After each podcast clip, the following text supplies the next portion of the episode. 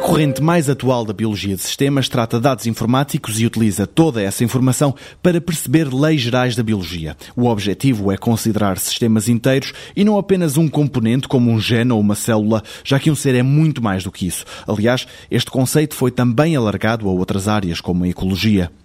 António Coutinho, diretor do Instituto Gulbenkian Ciência, acredita que o que importa agora é juntar a enormíssima quantidade de dados provenientes da biologia de componentes e tentar extrair deles informação importante para a nossa compreensão da biologia um novo tipo de investigador está a caminho. Sem dúvida que é difícil dizer de onde é que está a chegar mais informação às, às bases de dados atualmente, mas sem dúvida que as bases de dados genéticas, por exemplo, não só com a acumulação de genomas de espécies diferentes, que são agora dezenas, se não centenas de genomas diferentes já hoje, mas com o acumular do estudar da diversidade do genoma humano, estamos a acumular genomas, que é uma coisa muito boa, eh, não só de espécies diferentes, mas de, de indivíduos diferentes da mesma espécie. Estamos a acumular todo o tipo de informação sobre moléculas, ou seja, hoje em dia já há bases de dados de, da estrutura tridimensional das moléculas, de quais são as outras moléculas todas que interagem com aquela molécula.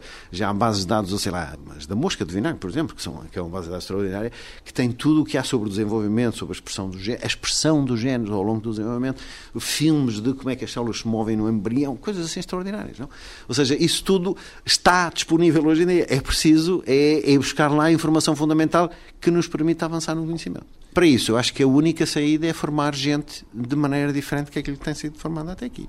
Ou seja, certamente que não são os médicos ou os biólogos convencionais que vão ir às bases de dados à procura das coisas. Também não são os informáticos e, os, e as pessoas das bases de dados, seja estatísticas ou não sei quê, que vão, que vão às bases de dados à procura do qual é o conhecimento biologicamente relevante que ali está, porque também não Seja, temos que gerar, ou tentar formar, um novo tipo de investigador que tem estas valências todas juntas e que é formado não para fazer experiências no laboratório, eh, que faz um doutoramento não a fazer experiências com computadores ou experiências com animais, mas que faz um doutoramento exatamente a fazer isso.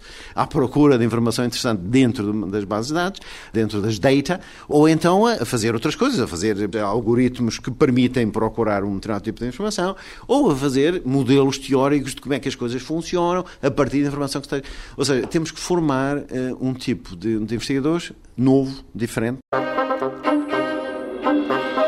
Na próxima edição do 125 Perguntas sobre Ciência, uma questão ligada à economia.